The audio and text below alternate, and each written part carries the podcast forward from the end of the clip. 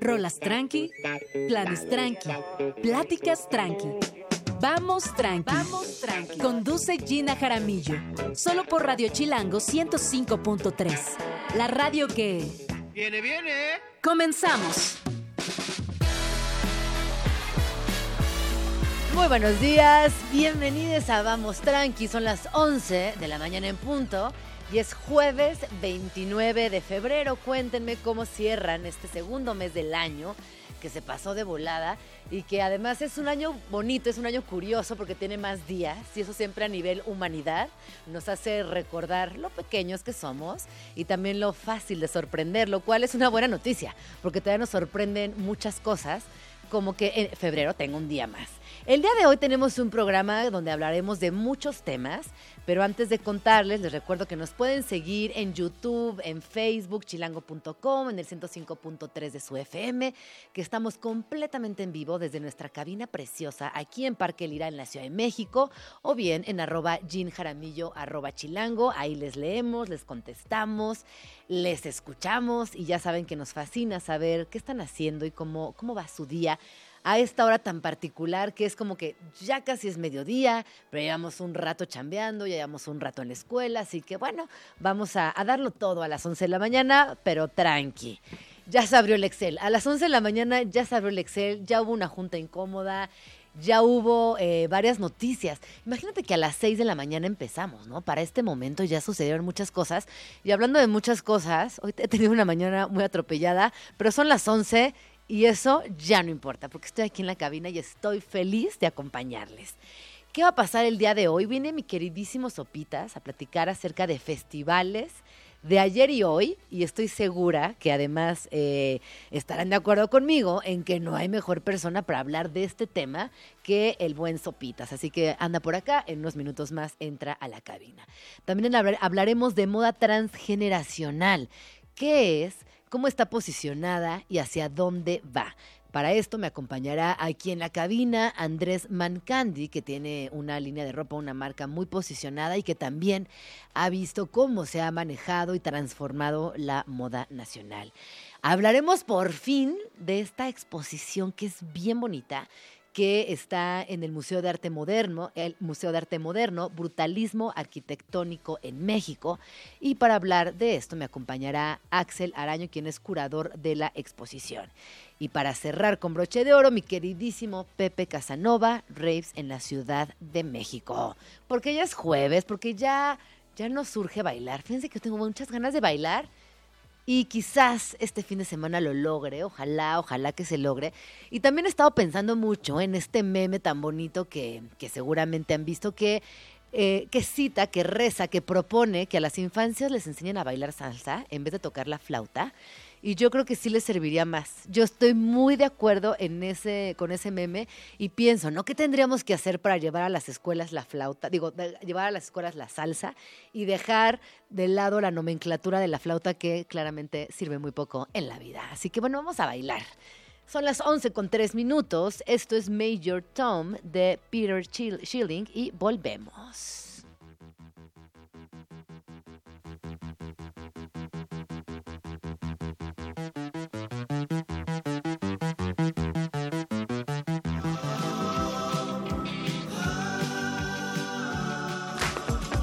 Estás escuchando Vamos Tranqui con Gina Jaramillo. Son las 11 con 8 minutos, seguimos completamente en vivo aquí en Vamos Tranqui desde la cabina de Radio Chilango en Parque Lira. Y les recuerdo que también nos pueden seguir, escribir en arroba Jaramillo, arroba Radio Chilango. Ya está aquí conmigo en la cabina mi queridísimo Sopitas que Obviamente no necesita perdón por presentación. El perdón por el retraso, había mucho tráfico, atravesar la ciudad para llegar a tiempo. Vecino de cabina. Sí, vecina, es vecina, muy bien, feliz de estar aquí. Besi, bienvenido. no te había tocado, no, hemos tenido la suerte. Pero muy bonito, mucha naturaleza. Mucha naturaleza, mucho libro. Bueno, sí, ahí va. ¿Es naturaleza viva? es naturaleza semiviva. es naturaleza muerta. podrida. Podrida. Tiene sed. Exacto, sí, sí. Oye, Subs, qué, qué gusto tenerte aquí en la cabina de Vamos Tranqui. Teníamos muchas ganas de platicar contigo. Y yo quiero iniciar con una pregunta que creo que muchas personas nos hemos hecho en la vida. ¿Qué se siente ser tú? Está muy divertido ser no. tú, Sopitas. Es una falacia, Ay. no existe. No, te la pasas muy bien, tienes una chamba muy divertida Sí, soy, sí, pero también sufrida. y que lo haces muy bien además. Eh, se intenta, no siempre. Hay muchos defectos. Pero te, te consideras una persona feliz en tu chamba. Eh, sí. Sí, o sea, de nueva cuenta, en un país donde desgraciadamente muchas personas no pueden dedicarse a lo que les gusta, que yo pueda hacerlo, lo valoro y lo agradezco infinitamente. Oye, justo por eso quería platicar contigo de este tema que en los últimos días, dada la edad, me ha dado muchas vueltas Ajá. y es que hoy acudir a los festivales con más de 40 años ya no es lo mismo que cuando iba a los 20. Y yo me preguntaba, ¿será mi percepción personal o es verdad que la industria de los festivales, la forma en cómo se realizan, cómo se perciben, cómo se consumen, han cambiado? ¿Tú qué dirías o cuáles dirías que son las tres cosas claves que han cambiado en los festivales sustancialmente? Yo, creo que ha habido una evolución natural de alguna manera, ¿no? Eh, de entrada, de que somos una generación, los que crecimos en los 90, eh, pues no había festivales antes. No. Entonces la mayor referencia era esta nostalgia de Woodstock o, bueno, aquí de Avándaro, ¿no? Este, entonces decían un festival decías, wow, como el que leí, vi documentales, ¿no? Hoy en día hay un festival cada fin de semana, ¿no? Eh, de diferentes maneras. Pero bueno, me parece que justo es el, el tener al alcance ese sueño primero o esa ilusión de- con la que crecimos durante mucho tiempo de que estaban prohibidos y la libertad y la comunidad y ¿no? La represión juvenil. Sí, sí, sí, sí, sí, ¿no? Eh, es, es- es- es un primer paso, ¿no? Y luego el, el otro, obviamente la tecnología, el- el desarrollo tecnológico que ha acompañado y que ha impactado obviamente todos los rubros y la música y el entretenimiento, pues yo creo que es uno como de los principales eh, lugares donde podemos percibirlo, ¿no? Eh, yo siempre he dicho que en los conciertos y en los festivales siempre es donde digo, claro, somos, somos changos, ¿no? O sea, porque sí. sale fuego y todos, ¡ah! ¿no? Y prenden las luces y ¡ah! Entonces, claro, so- seguimos siendo simios. O sea, mucha inteligencia artificial, pero nuestros instintos son de chango, ¿no? No, y respondemos colectivamente a, a- a situaciones muy primarias, ¿no? Justo lo que acabas de decir, algo que, que también es muy emocionante estar en un concierto con tantas personas. Y a mí me conmueve, por ejemplo, cuando estoy en frente de una banda que me fascina y cantan una rola que, que me emociona, termino casi en las lágrimas, Sí. ¿no? Me conmueve ver a la banda compartiendo ese momento conmigo. Totalmente. Y es que es, eh, ajá, eh, o sea, es ese momento, ¿no? Y, y- y el, y el que vas persiguiendo, ¿no? Y el Totalmente. que te hace regresar y regresar y regresar. Y bueno, hemos crecido y, y yo creo que también eso se ve en la evolución de los festivales, en que ahora, claro, tenemos 30, 40, eh, habrá quien tiene 50, que están. Jóvenes todavía. Y cómo ves que los festivales se han ido adaptando, que dicen, ah, claro, esos mequetrefes ahora trabajan y ganan más dinero, pues ahora vamos a venderle el boleto más caro, Claro, ¿no? Ah, Vamos a venderle supuesto. el VIP porque tiene, y, y ya le duelen las rodillas si Sí. quiere estar sentado en un sillón y pues quiere un mesero que le lleve la cuba, ¿no? Entonces vamos a, ajá, y ya trabaja y ya gana para eso. Sí, sí, sí. ¿no? Entonces creo que esa es la otra parte también de cómo han ido evolucionando junto con nosotros. Sí, sí, sí. eh, y es esa parte de decir de, ah, Ahí te va. No, porque es verdad que ir a un concierto o a un, a un festival es todo un proyecto. Implica todo el día, bloqueador, caminar, estar de pie, cansarte, medio comer, gastar Bueno, un montón. el, el outfit, ¿no? O sea, hay banda que, está así. de- o sea, yo siempre he querido eh, preguntarle a la gente, es más, de hecho creo que me voy a animar a hacerlo al ceremonia. Claro. Y, O sea, favor, puedo decir, hazlo. decir, ok, este es el outfit que trajiste hoy, pero ¿cuál era tu segunda opción? o sea, estabas entre sí. esta y qué más. ¿Y qué más? Dinos la neta. Cuéntanos. Sí, porque ¿no? más tú y yo no somos la generación del outfit. Íbamos vestidos No, de negro y ya. sí, Suficiente. sí. Bloqueador y una gorra y se acabó. O sea, yo soy la generación de Trainspotting que voy con pants a todos lados, casi, casi. Totalmente.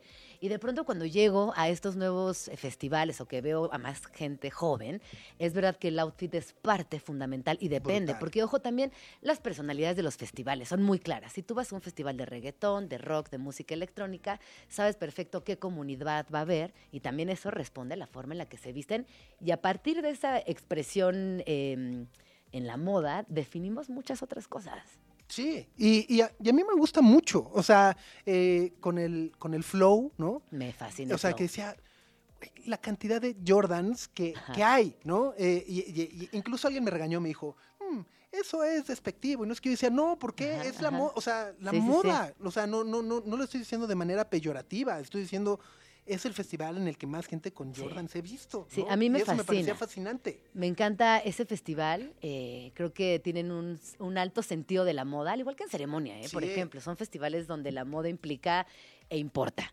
Y luego tenemos el nivel latino, que también ya es más familiar. Yo la última vez que fui me encontré cuates Bueno, con carreolas. Eh, ajá, y, y- e incluso tienen ya también su área de niños, ¿no? Ah, Eh, ¿sí? Sí, según yo sí tienen esta área como de Mm. vive la familia o vive...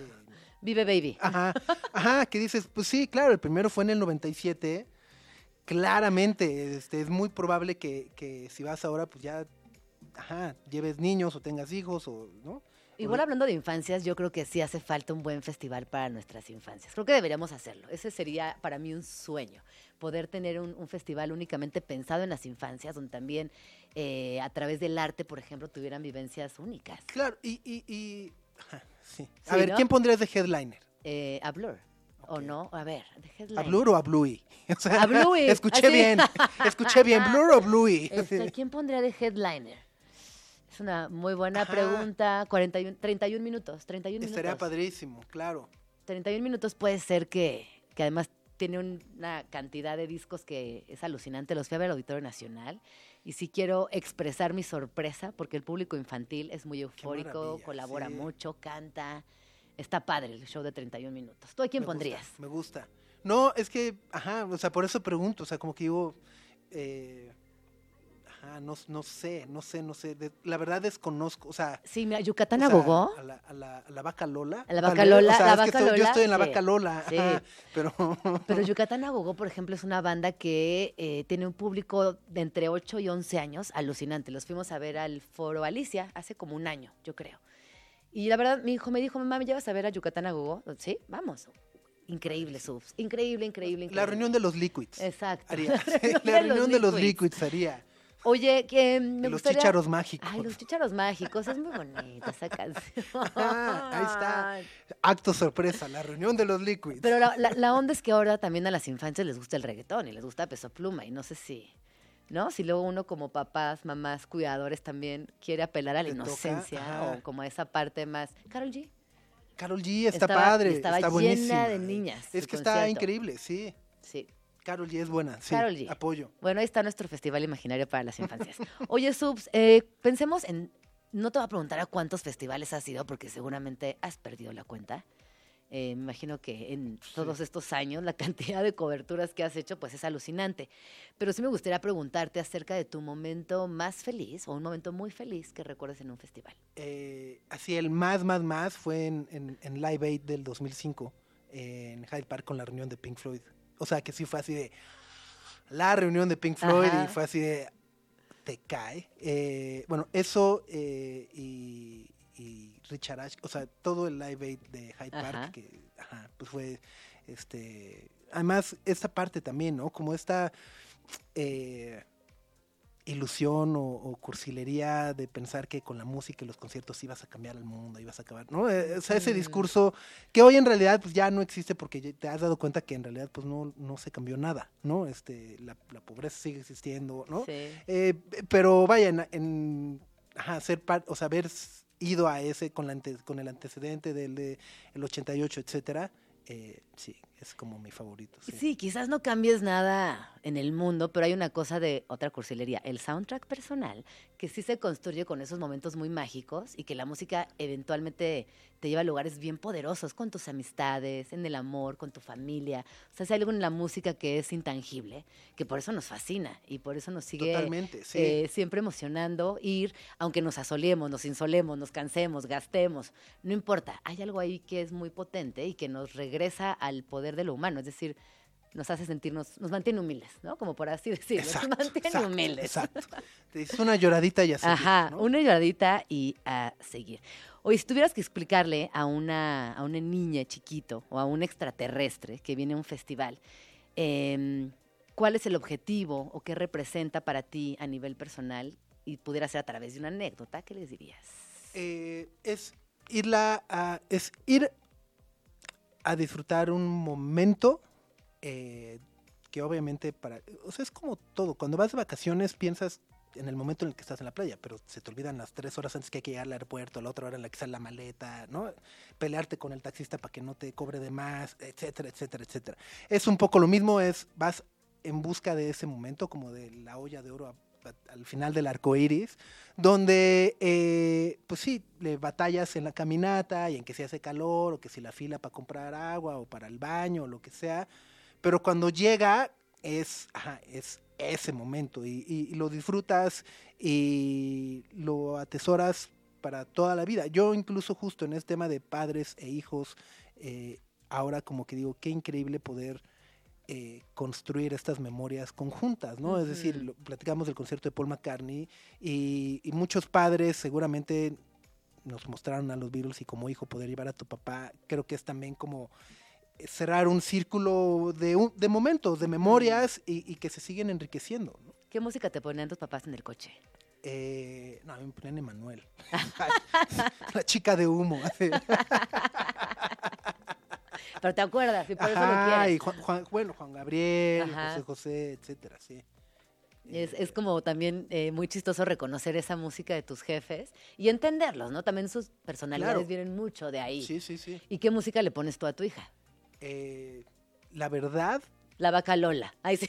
no, eh, lo que, lo que trato, lo que escucho yo ahora, o sea, como que trato de, ajá, de no, de, de tampoco ser así como, mm, digo, Ajá. no, o sea, y a ver, y no es que sea una persona que escuche death metal, ¿no? Así que diga, "Ah", este, ajá, lo que, lo que estoy escuchando, o sea, Little Sims, eh, Bombay Bicycle Club, el otro día se puso a aplaudir así feliz en el coche, y dije, ah, ¿te gustó? Órale, está padre. Eh, sí, como que, ajá, no sé si soy egoísta, eh, por no ponerle la vaca Lola y no ¿verdad? pero como que también digo eso lo escucha todo el día en su guardería Sí. no este ajá entonces como que poderle mostrar otra cosa y, y, y- me ayuda también como a conocer otra parte saber a lo que reacciona y cómo reacciona qué le gusta y qué no le gusta. Sí, sí me, me ayuda también como a descubrirla a ella. Claro. Oye, y ya para ir cerrando, Subs, eh, ¿tienes algún festival favorito? Uy, a esta altura ya ningún- no no.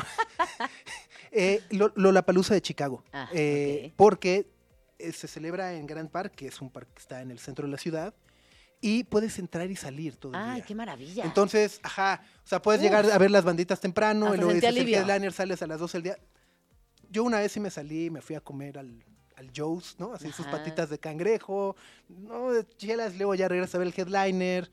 Ajá, como que esa entrada de poder y salir, por eso es mi favorito. Me fascina esta Sí. posibilidad. ¿Y alguno que te haya impresionado recientemente que has dicho, ah, órale, este sí se ve novedoso, sí lo siento distinto en muchos sentidos?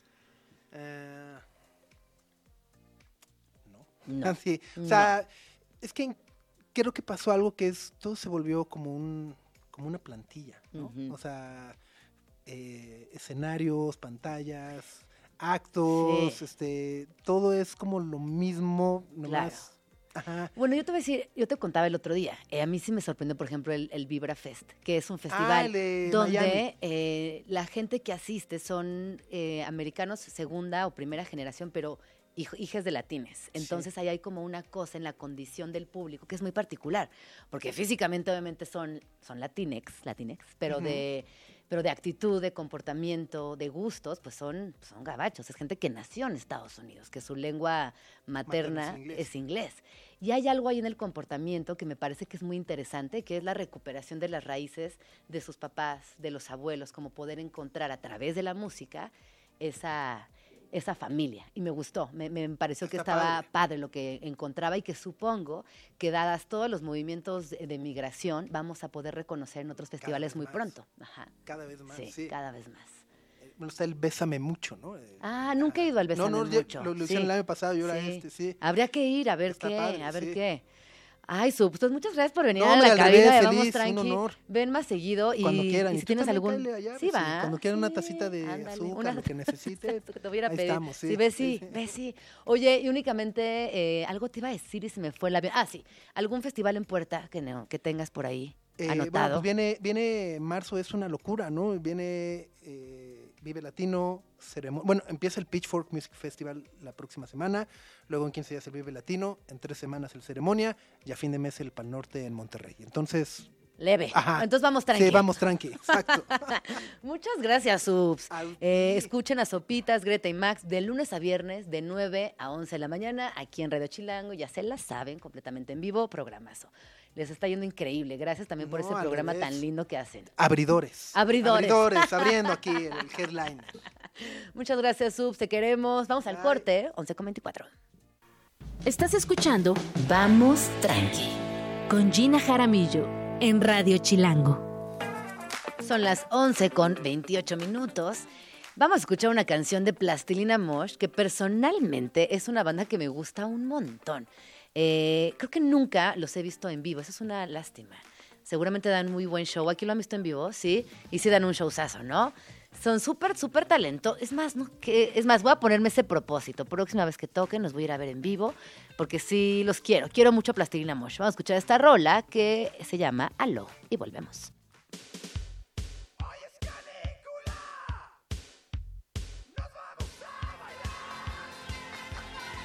Suiza, en Italia, en Rusia y en China. Gente chida. Están por todos lados. Gente chida, la verdad es que me fascina hablar de gente chida y todo lo que esto implica, porque ser gente chida también es una responsabilidad, ¿eh? Eh, implica que estás rodeado de gente que quiere aprender de ti, que quiere saber qué estás haciendo, que eres una persona inspiradora. Y para hablar de gente chida, el día de hoy me acompaña en la cabina Andrés Mancandi, quien es diseñador, que también está muy pegado a la música. Eh, yo te conozco hace muchos años, tienes un perfil creativo que se diluye desde muchas disciplinas, ¿no? Como que más que se diluye, se, posiciona, se fortalece, se expande. La palabra que estaba es. buscando era se expande en muchas disciplinas, ¿no? Así que me gusta mucho que estés en la cabina. Bienvenido, ¿cómo estás? Gracias, hasta que se nos hizo, Hasta que se nos hizo. Muy Naciste bien. en Cuernavaca, no me acordaba de ese dato En y me estoy también enterando que tu mamá estaba también en el tema de la ropa, era costurera y tu papá era comerciante. Sí. Y cuéntame, ¿cuándo llegaste a la Ciudad de México? Pues sí, mira, vengo de una familia bien bonita, les mando un saludote. ¡Eh! Un beso y a todo Cuernavaca también. Eh, yo llegué a México desde muy chavito, llegué a los 16, 17, por una banda de pop en la que yo entré, hice un casting entre una banda de pop, antes de ser diseñador, antes de nada.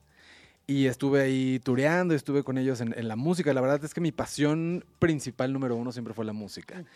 Y sin embargo, bueno, en esos idas y venidas tenía que tener alguna chamba, ¿no? Para trabajar. Claro. Mi primera chamba. y mi primera chamba, como llegué aquí y conocí muchos diseñadores de moda, que los te amo, Marvin y Quetzal, que todos ellos, pues me empecé a dedicar a la moda como para sobrevivir.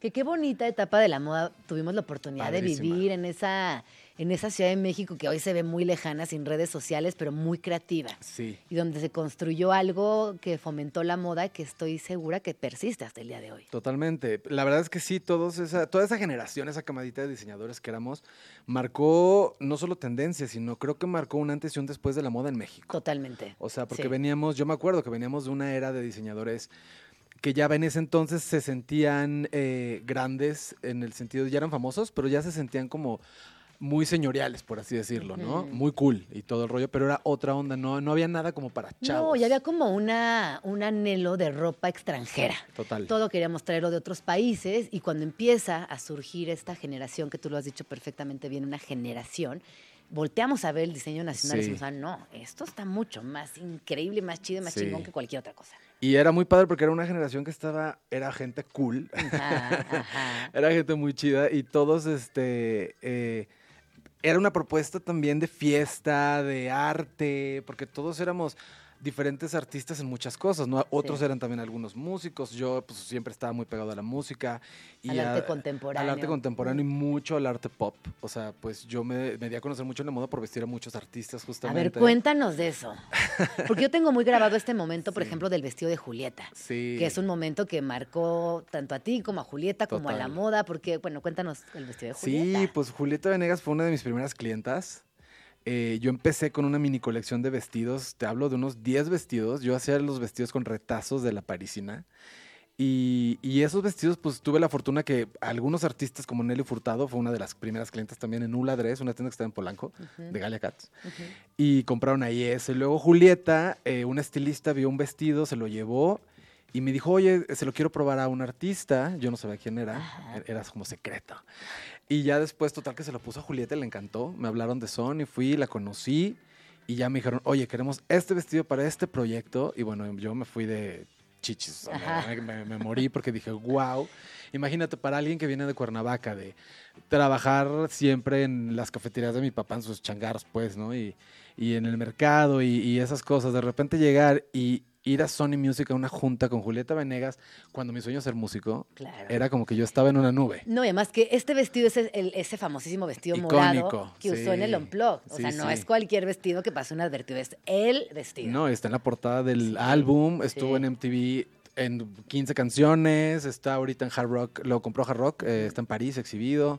O sea, fue un antes y un después para mí. Definitivamente yo le tengo muchísimo cariño a Julieta Venegas por eso, por ese impulso y agradecimiento. Y también, pues creo que fue algo, marcó algo en ella también, porque ella también venía como de un estilo distinto y ya con esto como que se hizo más, pues más fashion. Entonces creo que estuvo, Ah. creo que estuvo muy cool. Ay, pues un saludo a Julieta y también a Galia. Un besote a que, las dos. ¿no? que ambas son mujeres que, que les importa la moda, que les gusta, Sí. al igual que a nosotras. Que la viven. Que, ajá, que la Sí, viven, que la sí. viven.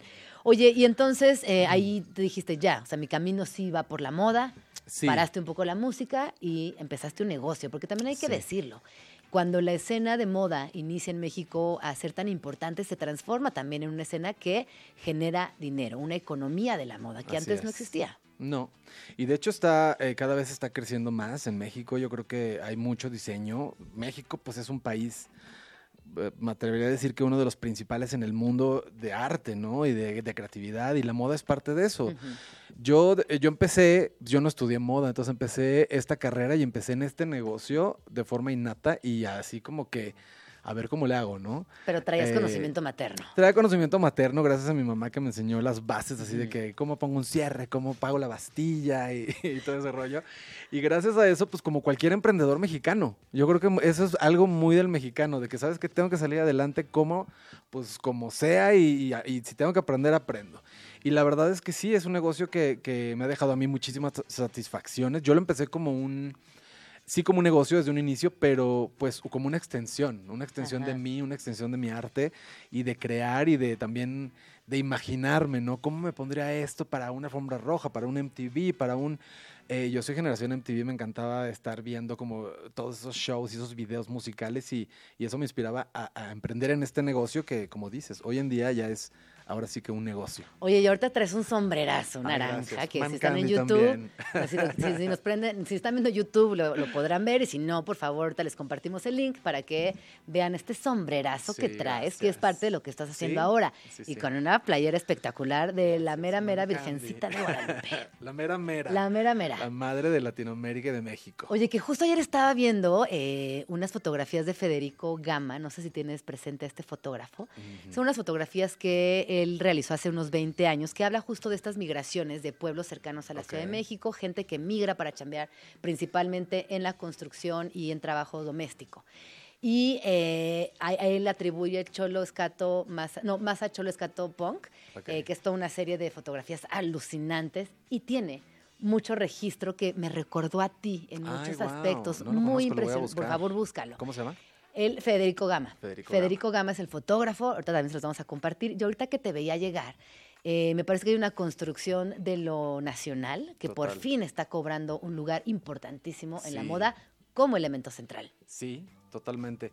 Yo pues te digo, yo soy mexicano 100% y de hecho soy, para los que están en YouTube y me ven el look, pues soy medio cholo, cholo eh, y muy mexicano. Y toda mi familia, mi papá son de Guadalajara, de Jalisco, entonces yo siempre quise representar en mi marca ese México, pero el México que yo vivo, ¿no? Mm, El- que mi marca yo creo que habla de un México más globalizado, de un México... eh, no me gusta a mí, o no soy tan tradicionalista de usar los textiles mexicanos y usar eso como inspiración, sino más bien me gusta construir desde lo que yo siempre viví como un mercado, como el metro, como las calles, eh, las virgencitas de Guadalupe que vemos en cada esquina aquí en México, las altarcitos, soy súper fan, tengo 800 mil fotos en mi celular. Eh, lo ranchero también, ¿no? O sea, vengo de familia de rancho, entonces obviamente el, al hacer yo mis propios sombreros de colores, porque tengo así de que amarillo, azul, rosa, eh, fue muy especial para mí por- porque fue como agarrar mis orígenes y, darles una sacudida y ponerlas en mi marca. Y me encanta porque busco que, que la marca, que Man Candy, que mi proyecto en general sea un proyecto 100% mexicano, pero de exportación. Que, lo- Ajá. que la gente que viene de otras partes puedan ver también y vestirse y sentir la moda mexicana sin sentirse una artesanía, sino sintiéndose como algo cool, que, que viva en ese México que, que tú y yo conocemos perfectamente, que vivimos y que explotamos y que nos encanta. Pero fíjate que ahora que te escucho también yo encuentro algo que atraviesa por completo tu obra y es lo divertido. Vivimos en un país Sí. bien machista, bien conservador, bien de sí el rancho, pero para los hombres, bien de sí esto, pero para las morras, ¿no? Como de alguna manera que sí todavía Sí. este binarismo está muy presente. Sí. Y cuando veo tu sombrero amarillo o te veo una foto con un sombrero rosa, digo, claro, es que está divertido y también lo está sacando de ese lugar apretado y masculino, machista y lo está llevando a un lugar diverso, de colores, donde cualquier 100%. persona lo puede usar. Totalmente. Yo, la verdad es que mis proyectos siempre hablan de, de eso, hablan de diversidad, porque México es un país muy diverso, aunque es un país muy machista, creo yo también que de los países de Latinoamérica o Centroamérica es de los más abiertos. Ajá. Entonces, a mí me encantaría que con, con Man Candy poder poner esa banderita multicolor en todo el mundo y que también vean que habemos eh, machos gays, Mm. ya vemos machos eh, no binarios, eh, digo machos por el tema de pues, que el macho viene no, no, no machista, sino macho como, como hombre, ¿no? sí, como, la estética del macho. La estética del macho, que si vamos a, a buscar que es un macho, pues es un, es en los animales, es la, el hombre, ¿no? En este caso, pues yo soy hombre, hombre gay, pero me encanta poder llevar esa banderita, eh, pues de diversidad. Por eso, ahora que tengo mi proyecto de música eh, regional mexicano, yo le puse gay regional mexicano como, como metiéndole, como bien dices, esa parte divertida, porque también si bien creo que México tiene eh, cosas de repente que nos llevan a la tristeza o a la... Al, al- o sea, cosas bien fuertes. A mí me gusta resaltar lo positivo y me encanta Sí. que la gente también vea lo bonito, vea lo bonito de, de los lugares, ¿no? Sí, de los lugares, de la gente, de las tradiciones, de cómo también nos vinculamos. Total. Oye, ahorita decías que, bueno, ahí, ahí estamos escuchando de fondo, una de tus rolas. Ea. Busquen en Spotify a Mancandy, ahí van a poder escuchar Sí, todas sus sí. rolas y también busquen lo que está haciendo en la moda, ¿no? Como Sí, estos sí. dos, estas dos disciplinas que mantienes en el día a día y que te Así construyen es. de una manera muy fenomenal. Oye, ahorita estabas diciendo que además de Julieta has vestido a muchas otras personalidades. ¿Cómo ha sido para ti trabajar con esa gente? Ay, que en la música y en la moda también registra algo tuyo. Me encanta, pues es una extensión de mí, me apasiona muchísimo. A mí, más que el dinero o la fama, para mí siempre esto, para mí siempre, tanto la moda como la música, es más bien eh, una pasión. Y me encanta cuando un artista se conecta conmigo y me dice, oye, me encantan tus jeans, me encantan tus sombreros, me encantan tus tops.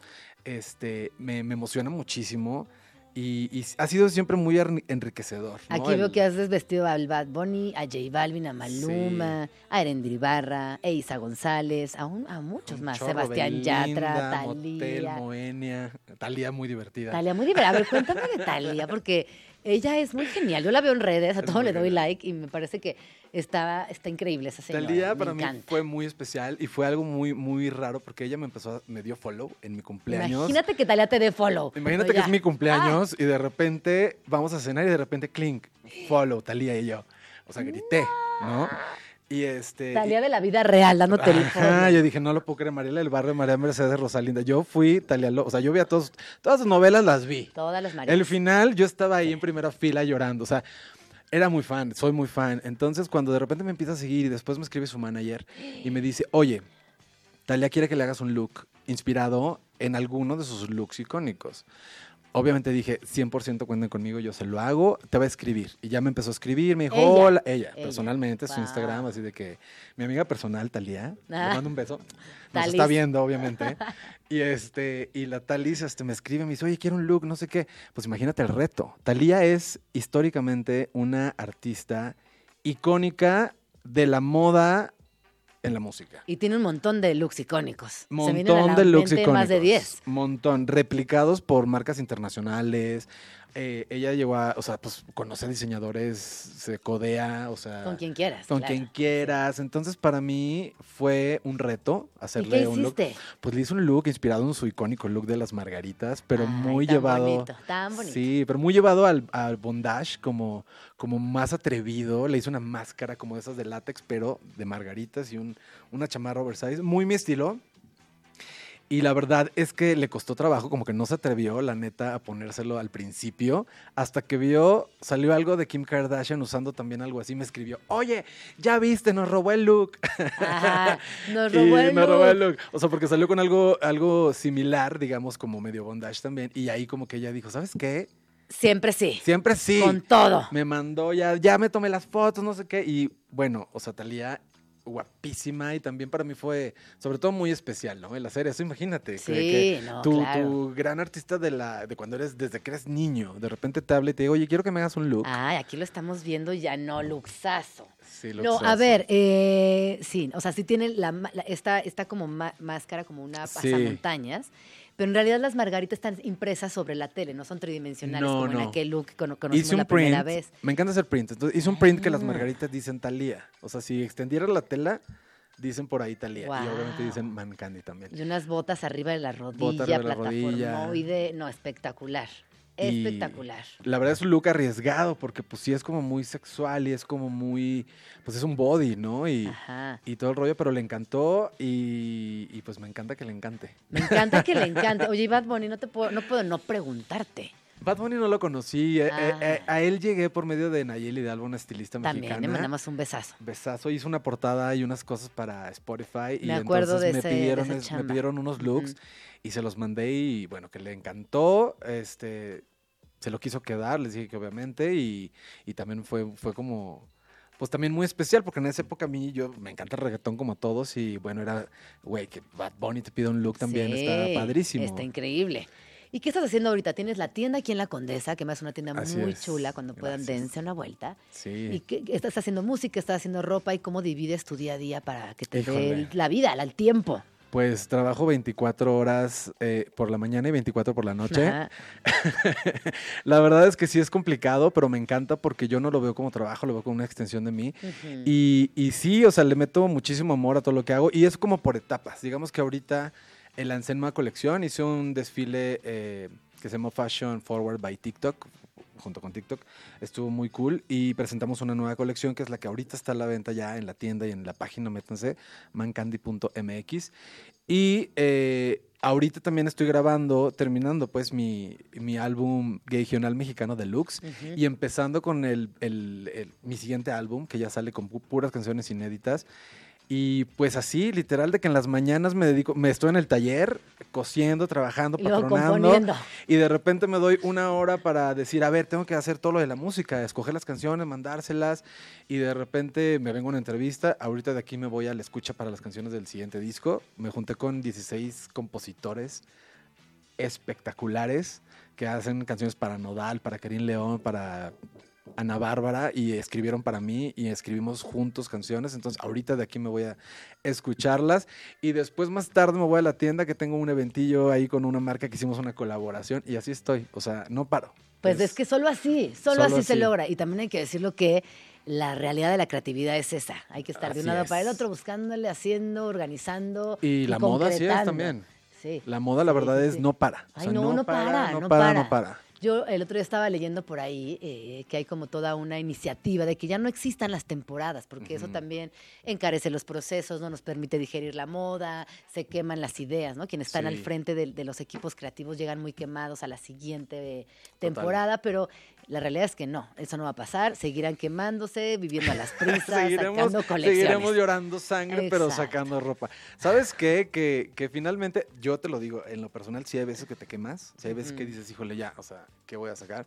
Pero yo como diseñador, yo tengo 16 años, 17 ya casi en la moda, y no ha llegado la temporada en la que no me inspire y en la que no diga, híjole, no, quiero hacer, o sea, Ajá, ajá. es una pasión, es como quiero Sí, hacer eso, o sea, sí. quiero hacer una colección que trate de esto y que vaya así.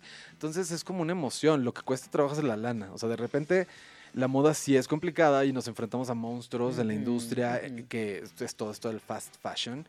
Y que eso sí, yo creo que más que quitar las temporadas, yo creo que la gente tenemos que empezar a ser más conscientes, comprar más calidad, menos cantidad. Eh, yo sé que a veces la ropa de diseñador es más cara, pero es más cara por algo, ¿no? Se hace, en mi caso, mi ropa se hace en mi taller. eh, tengo mi gente contratada en súper buenas eh, condiciones y es un trabajo artesanal. Totalmente. Son piezas que te van a durar de verdad años. Yo Sí. tengo clientes como un amigo mutuo, Roberto Ramos Molina, que tiene chamarras desde mi primera colección y se las sigue poniendo. O sea, me etiquetan fotos y digo, wow, que tiene esa chamarra intacta. Y me escribe y me dice, oye, man, es que la ropa está impecable. Entonces, muy padre para mí el poder hacer una prenda que también forme parte de tu historia y te acompañe, pero que además te dure y que además te ayude a... Que a lo mejor ahorita ya pasó de moda el amarillo. Bueno, lo guardo, pero en dos años me lo voy a volver a poner. Entonces, eso sí, ayuda a la industria, eso ayuda a la contaminación.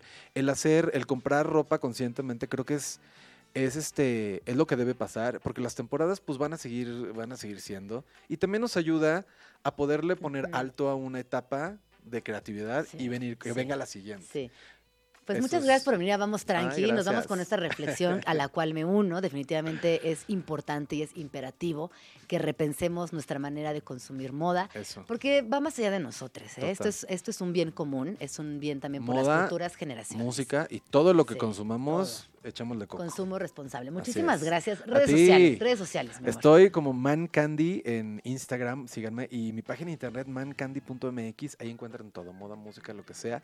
Me encuentran en YouTube, eh, Man Candy TV. Así que bueno, ahí métanse y, y búsquenme en todo. En todas las redes. Muchísimas gracias por venir, Mancandi. Te queremos. Gracias. Son las 11.51. Vamos a escuchar una rola. Keep- uh, Keeping Me Under de To Another y volvemos. Speak your peace, man, but you make it weird. Estás escuchando Vamos Tranqui con Gina Jaramillo en Radio Chilango. Son las 11 con 58 minutos. Ay, ¿cómo está pasando el tiempo de rápido? El otro día me pasó algo muy, no sé chistoso o como muy revelador. Fui a comer eh, a un- unas pizzas X en la Ciudad de México y llegó la cuenta y éramos un grupo de personas pues como amplio, no, no amigas, amigas, pero gente que conozco. Y llega la cuenta y digo, ay, pues yo, yo hago la cuenta, yo me encargo. Y como que empiezo a hacer la cuenta, no sé qué, no sé qué. Y listo, son na- nada, son, no sé, 110 pesos cada quien. Y me dice la persona que estaba al lado de mi hijo, Gina, ¿sí sabes que tienes dislexia? Porque me acordé por tu comentario de ahorita y yo, yo. Y cuando revisé la cuenta, claro, había invertido los dígitos de la cuenta sin darme cuenta. Y nada, como que desde entonces pongo mucha atención y me doy cuenta que quizás sí tengo dislexia, que constantemente me pasan esas cosas. Y no sé si es porque soy muy distraída o si soy disléxica. Voy a poner más atención y ya les iré contando del diagnóstico. Mientras tanto, vamos a escuchar una rola que se llama Don't You de Simple Minds. Este rolón para entrar de lleno al mediodía y volvemos.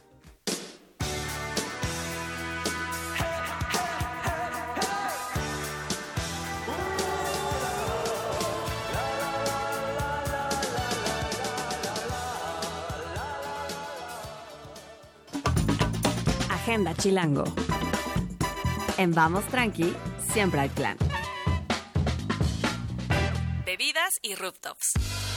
Fiestas, pasarelas de moda, conciertos de jazz, ópera y sesiones acústicas. Todo esto durante un mes en un evento dedicado a las artes. No te pierdas de Exponarte 2024, que estará disponible hasta el 23 de marzo en el espacio cultural Exponarte. Agenda Chilango. Cascabela es una instalación integrada por campanas, ayoyotes y tanabris que se encuentran en eterno movimiento. Los objetos de esta muestra cuentan diversas historias, las cuales resuenan en su contexto. Pedro y Juana es un estudio fundado en la Ciudad de México por Ana Paula Ruiz Galindo y Meki Reus. Su trabajo ha sido exhibido en Estados Unidos, Alemania, Italia y ahora lo puedes ver en el Museo Universitario del Chopo hasta el 30 de junio. Presentado por Agenda Chilango, los mejores planes de la ciudad en un solo lugar. Para más información, visita chilango.com diagonal agenda. Movida cultural. La cultura nos mueve.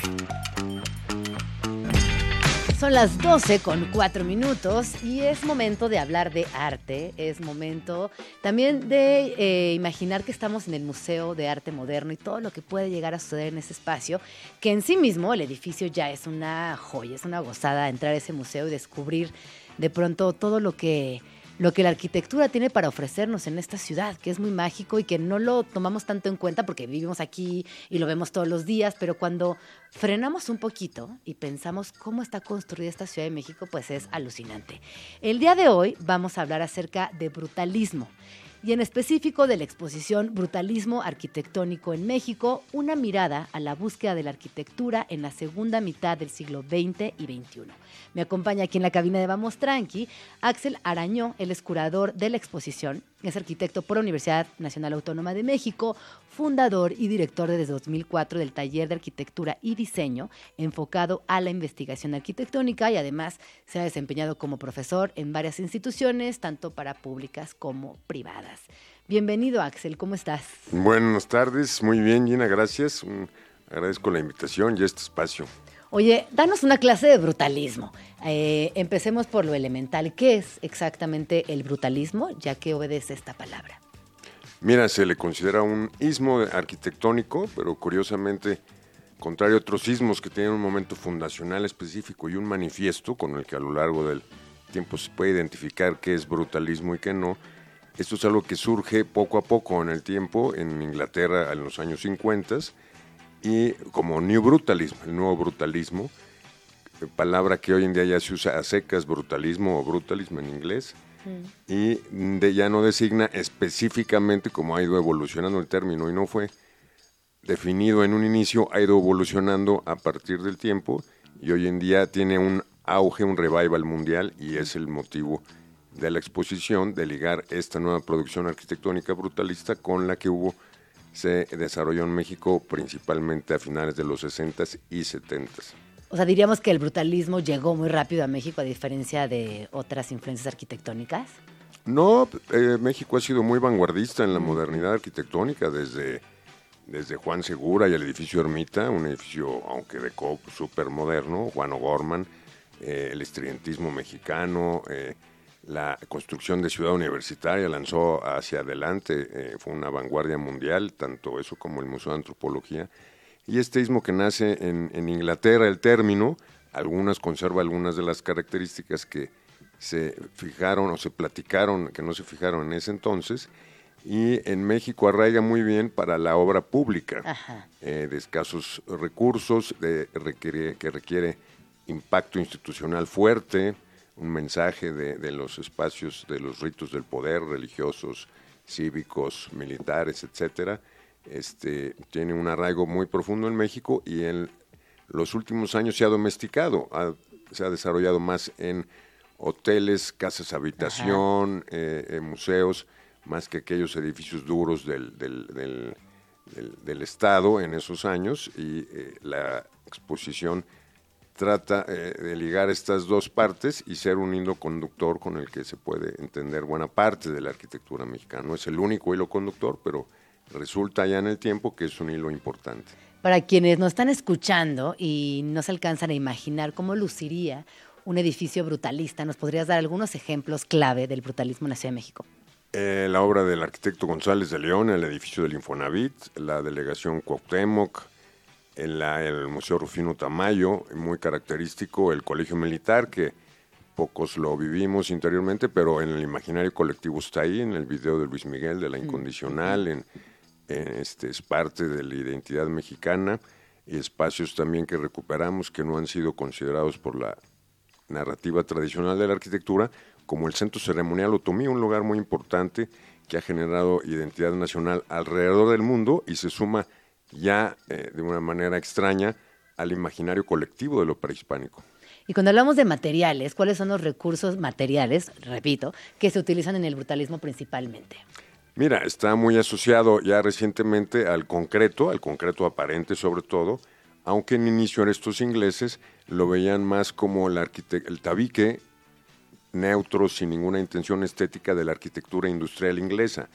Esto fue evolucionando y ya hoy en día se asocia más con el concreto aparente, aunque hay brutalismo de tabique, hay brutalismo de aplanados rústicos en la exposición, ya hay incluso algún edificio, el edificio pretemblado que se le llama de Sordo Madaleno en, en Avenida Palmas, que es de, de lámina de aluminio, ni siquiera es concreto, ni siquiera es algo sólido, ¿no? Ajá. Ah, mira, nunca me hubiera imaginado que ese edificio también calificaría dentro del brutalismo.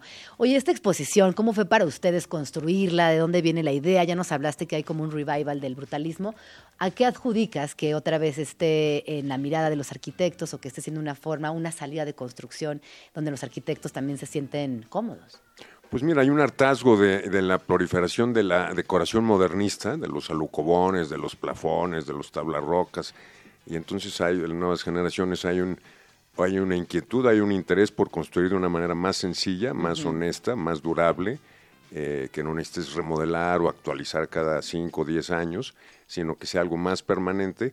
Ha perdido afortunadamente parte de esta eh, eh, cuestión dura de poder y se ha vuelto más doméstico, más como infraestructuras para nuevos ecosistemas, donde ya quizá el protagonista no sea la arquitectura o el arquitecto, sino eh, las plantas, tu huerto, los pajaritos en una estructura fuerte de concreto, de tabique, que te dé identidad, pero también te resuelva todas esas otras partes. Oye, en la exposición es muy interesante porque podemos ver aquellas figuras que dieron al brutalismo eh, mucho en su momento y también otras que han llegado con los años y que hoy están muy posicionadas en México.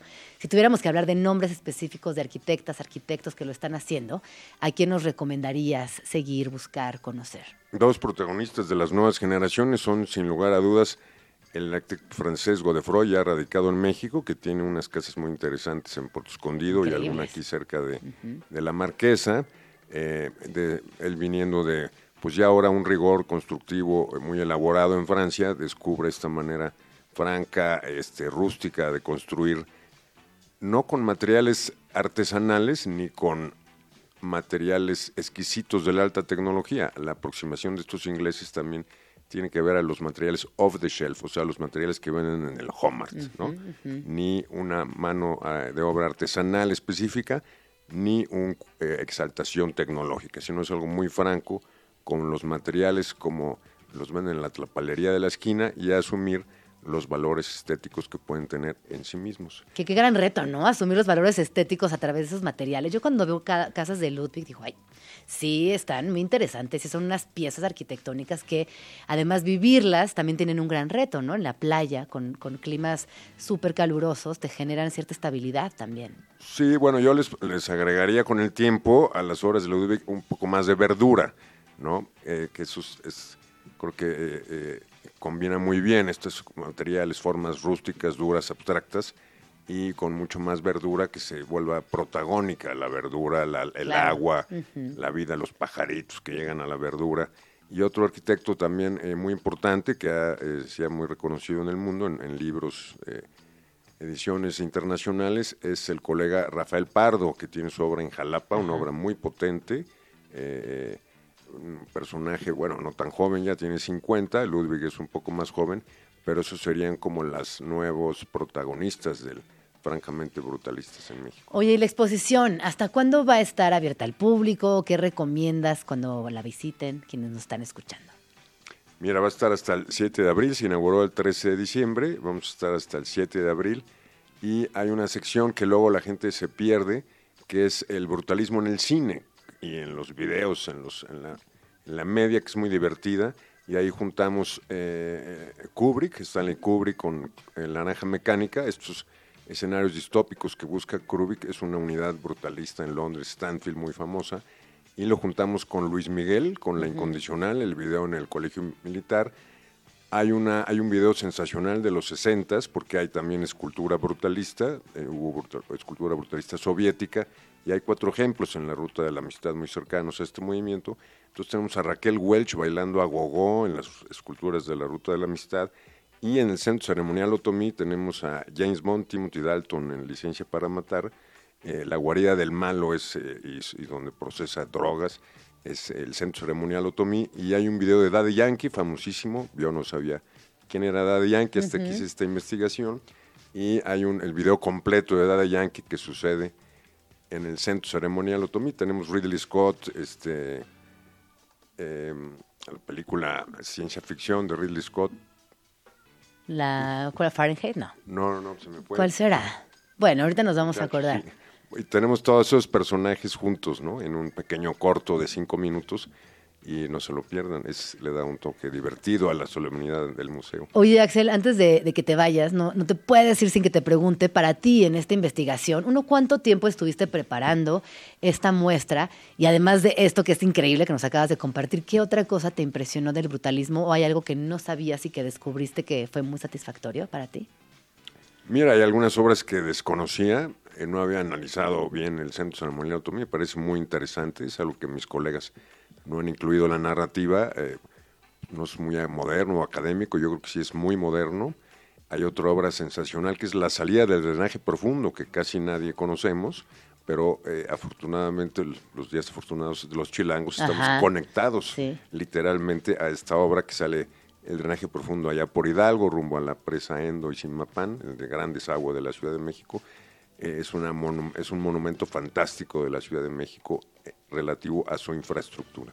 No, pues qué increíble exposición. Eh, ahí está, me están, me están soplando por aquí que está la película que se nos fue. Blade Runner, perdón. Eh, Blade Runner. Tenemos escenas Blade de Blade Runner con James Bond, este, Luis Miguel, Kubrick, Daddy Yankee, muy simpático. Qué ecléctico, ¿no? Un brutalismo muy ecléctico. Nos está emocionando esta parte también. Pues muchísimas gracias, Axel. ¿Dónde podemos seguir toda la información de la expo? Gina, pues acudiendo a la exposición, estamos, eh, esperamos en agosto, a principios de septiembre, lograr un catálogo bilingüe de difusión internacional y probablemente la exposición se vaya el próximo año, ya la solicitaron del Colegio de Arquitectos de Euskadi para llevarla a San Sebastián, ya hay un interés internacional por ella. Pues muchas felicidades. Y es que siempre la arquitectura mexicana genera mucha curiosidad. Nos gusta mucho. es mundial y estamos sí. seguros que será un catálogo muy difundido y muy apreciado. Pues ahí estaremos pendientes de ese catálogo. Muchas gracias por venir. Les recuerdo que el- eh, las redes sociales del museo son arroba Museo Arte Moderno MX. ¿Y tú tienes redes sociales? Tengo Twitter, Axel Araño. Axel Araño. Así te encontramos. Pues muchas gracias, Axel, por venir. a a Vamos ti tranqui. y al equipo, muchas gracias. Buenas Eh, tardes. Y seguimos, vayan a los museos, ya saben que es bien importante visitarlos y esta exposición de verdad vale mucho, mucho la pena.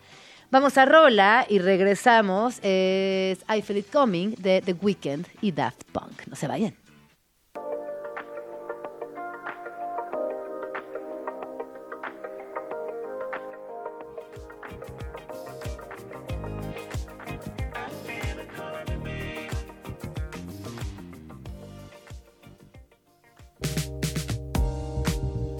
Son las 12 con 21 minutos. Ay, qué maravilla poder hablar de arquitectura, de visitar piezas brutalistas que están aquí en la Ciudad de México.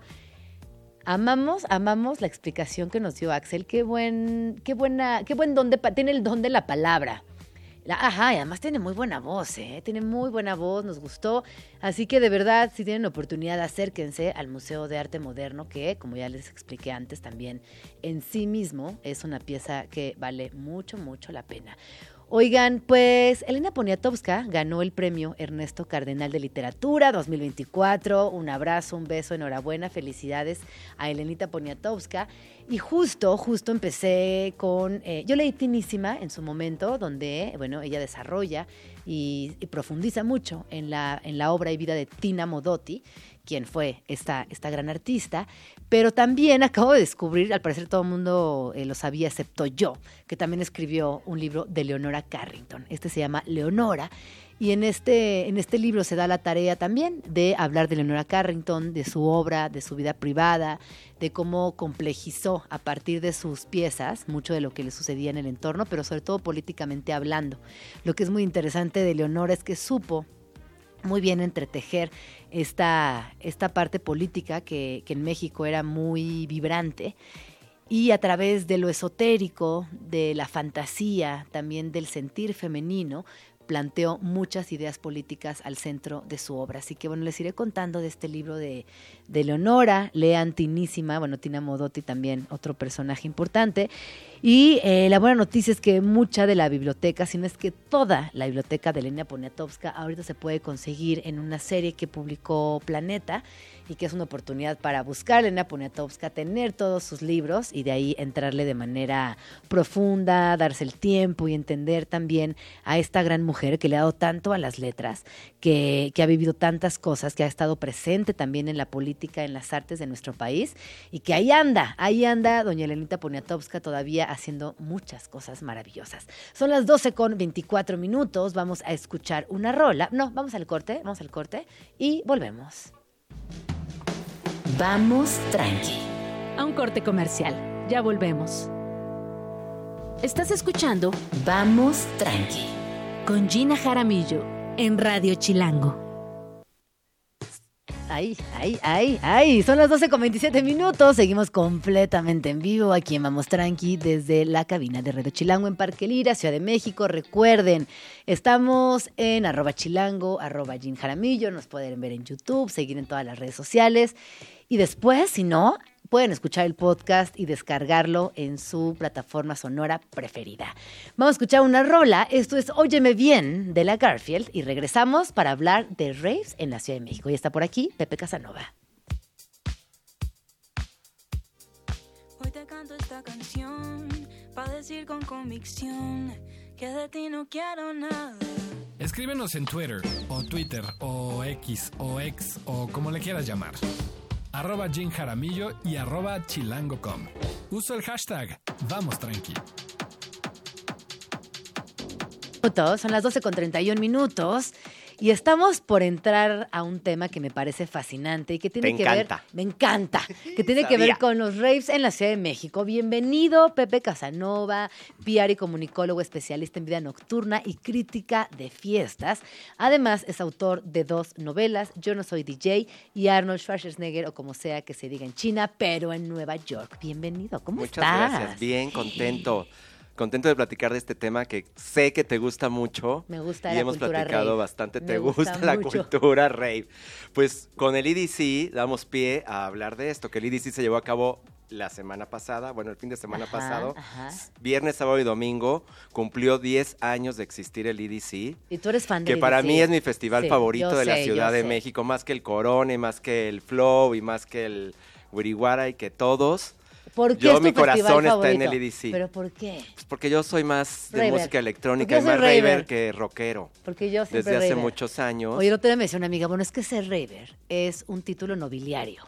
Y es que se gana, se gana con muchos años el, el ser raver. ¿Verdad? 30 años.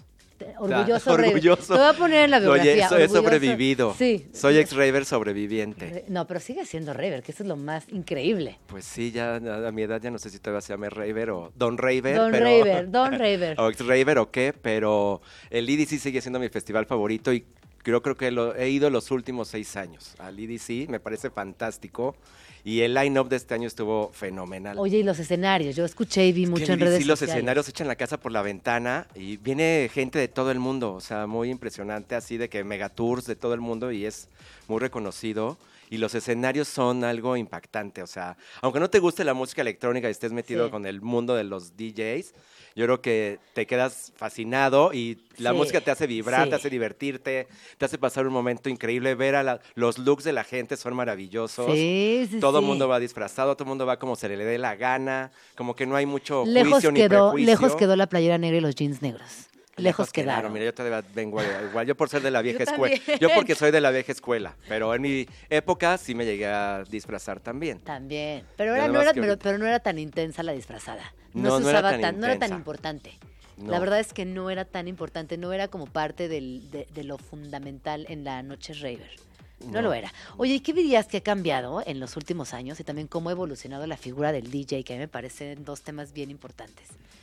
Híjole, pues eh, obviamente eh, en estos más o menos 30 años que lleva de existencia, ahora sí que la escena raver en México, la figura del DJ, yo creo que al principio siento que antes era como mucho más eh, única, mucho más este, especial, mucho más, un poco más, no quiero decir profesional porque también hay profesionales DJs, pero siento que hoy en día ya es como que se volvió una práctica de no sé qué hacer con mi vida, voy a ser DJ, ¿no? De repente hubo, permite. la tecnología lo permitió y también yo creo que fue algo muy fácil de para los chavos de hoy hacerlo. Muchos sacaron provecho, porque también no todos los DJs son buenos. Ajá, hay muchos Y DJs malísimos. Hay muchos DJs malísimos que se les hizo fácil también y, ay, que quiero ser DJ y ya, ¿no? Entonces creo que eso eh, cambió sí. muchísimo la figura del DJ. Yo creo que son varias cosas. De entrada, eh, creo que también las redes sociales han puesto al DJ en lugar de rockstar, cuando antes era un artista más discretón, más Sí, anónimo.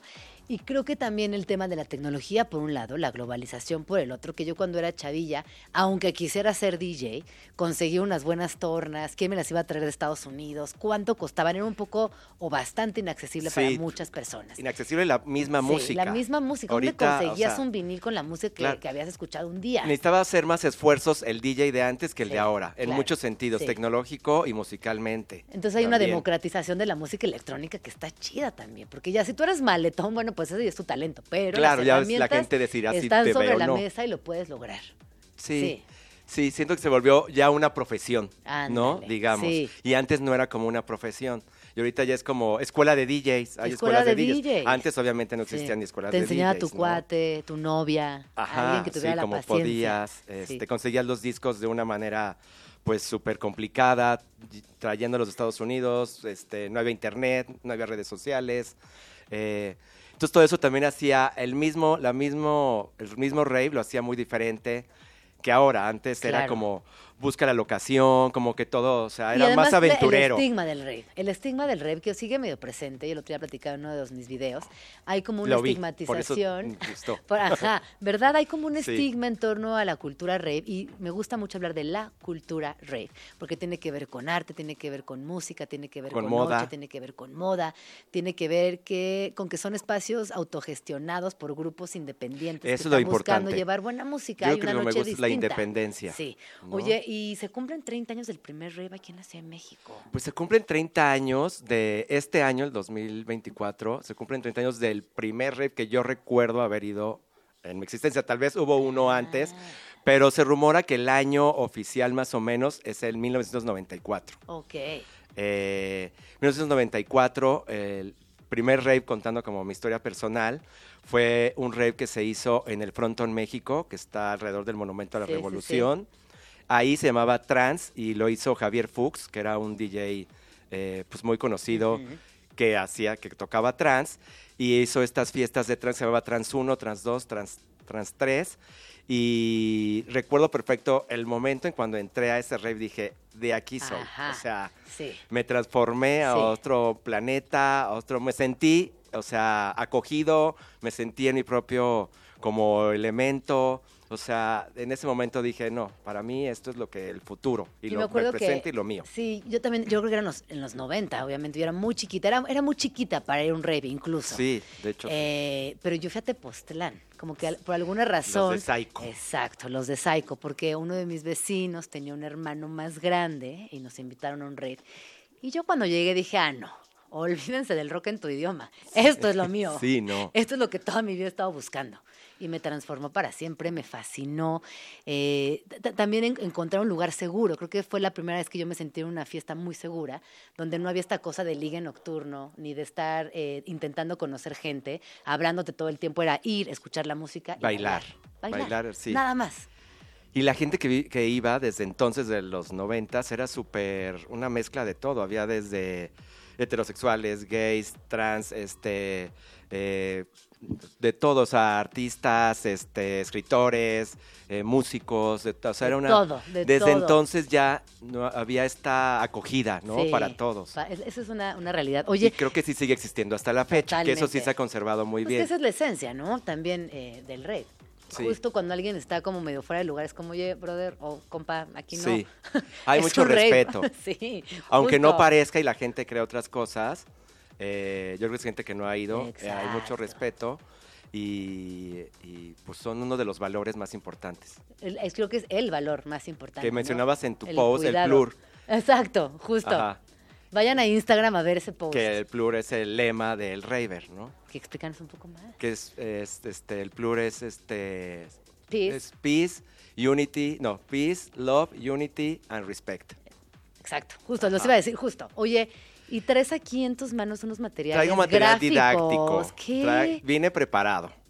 Vine preparado con flyers de mi propia colección No de hace creer que 30 guardaste años. esto, Pepe. Todavía tengo mi colección, tengo alrededor de como 200 Me la Estoy flyers. poniendo ahí en 200 flyers. Oye, pero esto no, eso es para una exposición. Va a haber, se supone hay un rumor desde, Miren este flyer, desde tiempo bonito. atrás.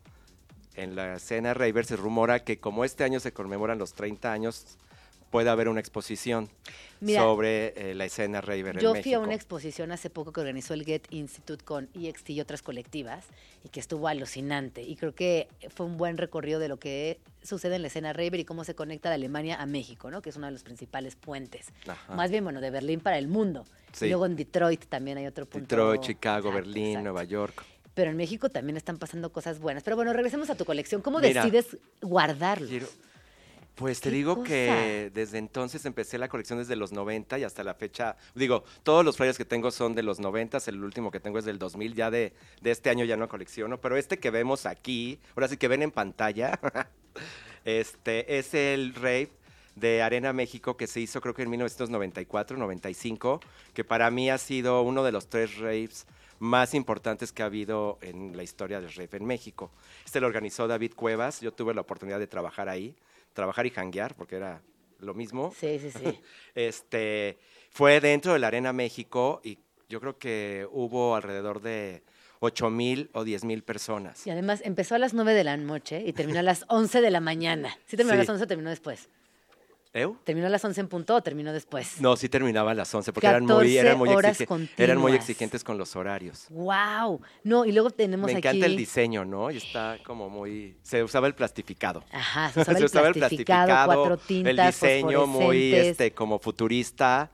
Eh, Y mira el- lo que dice aquí, con un código de barras que esto era muy novedoso, y dice un esfuerzo por representar, no, un esfuerzo por presentar el concepto rave tal cual es, con una tecnología más allá de cualquier espectáculo en México, siendo así el primer evento realmente interactivo en el cual tú y todo lo que te rodea formen el verdadero concepto rave. ¡Wow! Sí, pues ese tiene 30 años, este año cumple 30 años. Y Aceite era uno de los raves más famosos en México. Había muchos, había Aceite, había Lívido, había Divas, había Uno más Uno, había como muchos nombres de raves y, y Ajá, ajá. productoras que eran los que se dedicábamos o los que nos dedicábamos a hacer las fiestas. El mío era Polución.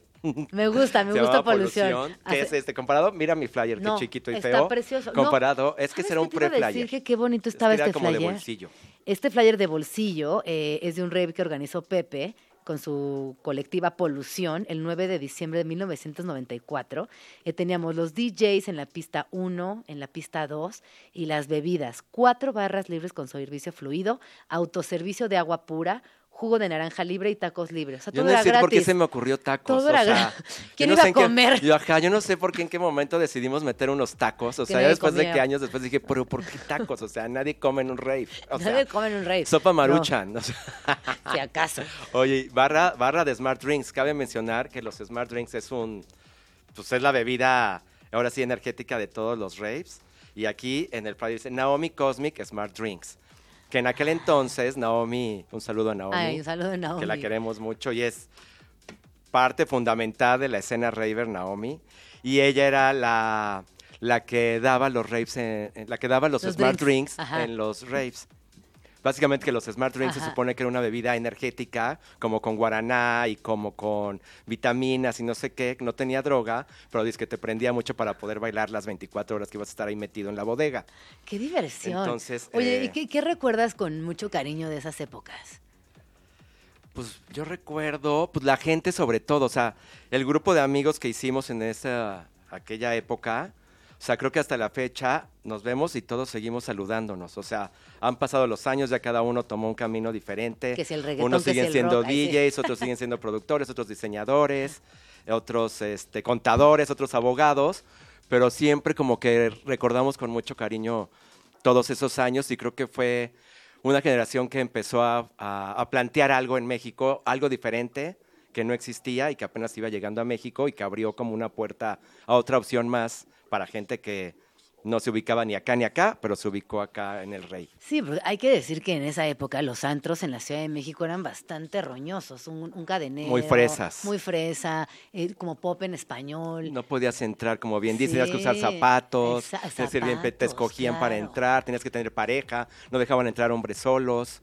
Qué O sea, una ridiculez, No, ¿no? Como no, si fuera del año de 1820. 1820, literal. Entonces de repente llegas a estos espacios, a estos eventos donde eres libre y puedes ir como quieras y con quien quieras y hacer lo que te da gana mientras respetes, pues eres feliz. La contracultura en toda la extensión de la palabra. Y también fueron esos momentos donde empezaron a llegar DJs internacionales por primera vez a nuestro país y que como bien dices, Pepe, se generó una escena que pues creo que hasta el día de hoy hay herencia de eso en muchos espacios que se mantienen ahí, por ahí, otras fiestas, otras colectivas. Qué otras bueno que se siga manteniendo. Ay, qué bueno. Y qué bueno que la generación tras generación sigan como renovándose y tratando de reinventarlo con los mismos valores, pero sí conservar esta contracultura, ¿no? Que me parece importantísima para la música Sí. electrónica también. Y justo eh, a, mí, a mí me gusta regresar a este tema porque estos flyers así tan bonitos, tan padres, tan bien diseñados, tiene que ver porque en la cultura rave, pues el arte es muy importante. Y eso se nota siempre en la imagen de, las, de, los, de los flyers, O de- sea. En las luces que se presentan durante las fiestas. Dime por favor cómo hacían los flyers. ¿Cuánto gastábamos en flyers antes? O sea, ahorita Sí. obviamente nadie hace un flyer. no. Y antes era Oye, dinerales invertidos en dinerales flyers. invertidos en el diseñador, en la impresión, papel también consumido al por mayor. Pero pues tenías que estar recorriendo los reyes para... cuatro tintas. Tenías que ir a los Reyes para que saber cuál, dónde iba a ser el otro rey. O sea, ahorita es muy fácil en Instagram, en tu cama, te enteras dónde, cuándo y cómo y pides un Uber y vas. Claro. Antes no teníamos ni coche, no había Ubers, no había internet. O sea, por favor, regrésate del desierto de los leones a las 6 de la mañana. Ay, no, qué recuerdos, O sea, cállate los ojos. Sí, no, Sí, o sea, sí, sí. te digo que somos sobrevivientes. Pero también era... Pero muy o divertido. O sea, algo... creo que eso nos también te hacía... eh, No, pues, y sí hay la que decirlo, era un México mucho más seguro. O sea, yo me iba con mis amigas, era otro México literal, yo me iba con mis amigas a un rave a la Jusco y nos regresábamos las seis en un coche o las ocho o las doce, las que fuéramos, mujeres solas, y no pasaba absolutamente nada, ni se nos ocurría que nos pudiera pasar algo.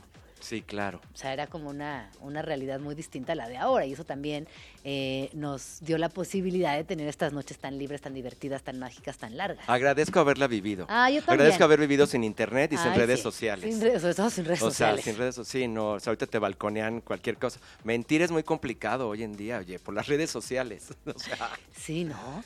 Sí, porque no, además, o sea, como porque que muchas cachan. veces no le puedes decir a tu mamá que ibas a un rival a Jusco. No, obviamente era escondidas, era todo, inventarte toda una historia, este, hacer chanchullos ver, para este Maya. flyer. Este flyer, Qué bonito. este flyer que vemos aquí es del Union Fest, que yo creo que ha sido el festival de música electrónica más, bueno, no el EDC, digo, pero en aquel entonces más importante en México también, que lo hizo también David Cuevas. Union Fest. Fue la primera vez que se reunieron más de 10 artistas internacionales en un mismo lugar. Nunca habían venido todos esos y fueron puro talento de primer nivel de techno y house. Y ha- hay algo bien interesante, es que veo pocas mujeres en, en- en escena, ¿no? Es que antes no había muchas Exacto, DJs. Ay, eso también ha cambiado. Ahorita hay un mega boom de Increíble, mujeres DJs. Sí, y son fan. increíbles. A mí me fascina ver a las mujeres tocando música electrónica. Y este flyer es muy bonito porque tiene el formato de una foto Advantix, que quien es joven no sabe de lo que estoy hablando, así que vayan a googlear qué es eso. Eh, ¿Te acuerdas de esos, de esos rollos? Que sí, sí. creo que fue lo último que hizo Kodak, yo creo. ¿Qué más traes por no, ahí? mira, ya este es un, un flyer de un rave de Estados Unidos, de Nueva York, creo, de 1998, pero lo traje como ejemplo para que vean, o sea, ya es de que un libro. ¿De qué un libro? O sea, chécate esto. ¡Wow! O sea, no es un festival, No, es un no, rave. No, no, no. ¿es un No rave? Ajá. ¿Qué? O sea, No. No, me fascina. Esto fue en sí. pues ah, era, eso era lo que se usaba antes. wow, que, que además ahorita. Que tiene toda la estética como de una programación, como si estuvieran programando una página de internet. Ándale, muy futurista Oye, según esto. No, sí está. Y sigue actuando. A ver, no todas estas, si tú las abres hoy en día o te las encuentras en Instagram, siguen muy actuales. O no sé si ya regresó esa estética o nos estamos enfrentando como a un momento del diseño donde la recuperación justamente de estos flyers se hace presente. Pero yo abro como noventas. cualquier cuenta de Instagram de una de las fiestas que me digas hoy y podría aparecer este flyer. Oye, hablando de las fiestas que vienen ahora, ¿qué Sí. traes por ahí de agenda? Bueno, hablando, pues vamos a hablar de, de Agenda Raver, ya que Me estamos en esto. Y les vamos a comentar los mejores eventos de DJs en los antros que hay eh, este fin de semana. El primero es Funk, que es un antro que antes se llamaba el Rioma. Guau. Sí, mira la cara que pusiste. Varios Ajá, recuerdos ahí. Varios recuerdos ahí en un super, un super lugar que tiene uno de los mejores audios. Era, era de Cantinflas, el dueño Ajá. era Cantinflas. Órale. Este, hace muchos años era como un tipo cabaret nocturno abajo. Y total terminó siendo un antro de música electrónica. Y este eh, viernes, o sea, el día de mañana, se va a presentar Savory, Tonga Conga, que es muy bueno, ajá. DJ Jolt y DJ Guilty Pleasure. Wow. Se lo regamos, chequen la agenda de funk porque regularmente es muy buena. La semana pasada estuvo Nina Kravitz, que es una, una DJ, una de mis DJs favoritas, una rusa. Y bueno, pues es este. Tenemos para el sábado, los que no puedan ir eh, el viernes a bailar, tenemos el sábado el Sea Club, que está en Versalles 64, Ajá, que también ajá. lugar de Versalles 64 ha evolucionado mucho. Cada año cambia, Sí, cada año tiene un nombre, sí, pero desde antes siempre se ha mantenido como un lugar de música electrónica. Pues ahora se llama Sick Club. Y este sábado toca eh, Guilty Pleasure también. Entonces, Guilty Pleasure va a estar doble función, viernes y sábado. Eh, va a estar Scarlett O'Malley, Adriana Roma, Bornet, eh, en el Bornet Room Madame X. Pues ahí está. Muy bien. Y por último, eh, la Catedral de Tecno, que esto lo acabo de descubrir ver, eh, ¿qué en es? Instagram. Ajá. Es una cuenta eh, que se llama destrucción.rave, búsquenla así. Está muy divertida. Se hacen llamar la Catedral de Tecno y la ubicación no se las puedo dar porque ellos lo manejan muy como el estilo rave Pues de la vieja escuela, el rave nos con un código y tienes que meterte ahí y te dan la ubicación, ¿no? Ajá. Que era como se usaba también, se supone, Pues hace muchos usando. años. Volvió. Sí. Luego ponen los flyers así, locación secreta, porque no tienen locación, cabe mencionar. Pero no, pero muchas O sea, veces sí es secreta y te sí, la sueltan el día por Pero pues, también se hacen, los conocemos a los conocemos, promotores, pero conocemos. sí. Sí. Y aquí, bueno, la Catedral del Tecno está eh, Lanzallamas, Fossi y Ángel Sax. Oye, tú tocas hoy en la noche. Y yo pongo música hoy en la noche. No va a ser noche raver porque el lugar no es como, no sé, no, No amerita ese tipo de música. Pero pues vayan a escuchar buena música, a tomarse un trago al Bar Félix el día de hoy a partir de las 10 de la noche.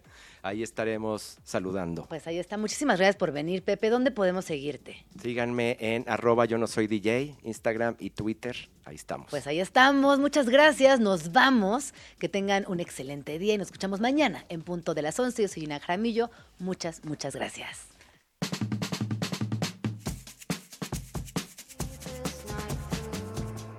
¿Cuáles los malditos fotos del próximo defensa sube? Esto fue Vamos Tranqui con Gina Jaramillo. Escúchanos de lunes a viernes de 11 de la mañana a 1 de la tarde, solo por Radio Chilango 105.3. La radio que... Viene, viene. Radio Chilango, Radio Chilango 105.3 FM. La radio que... Viene, viene.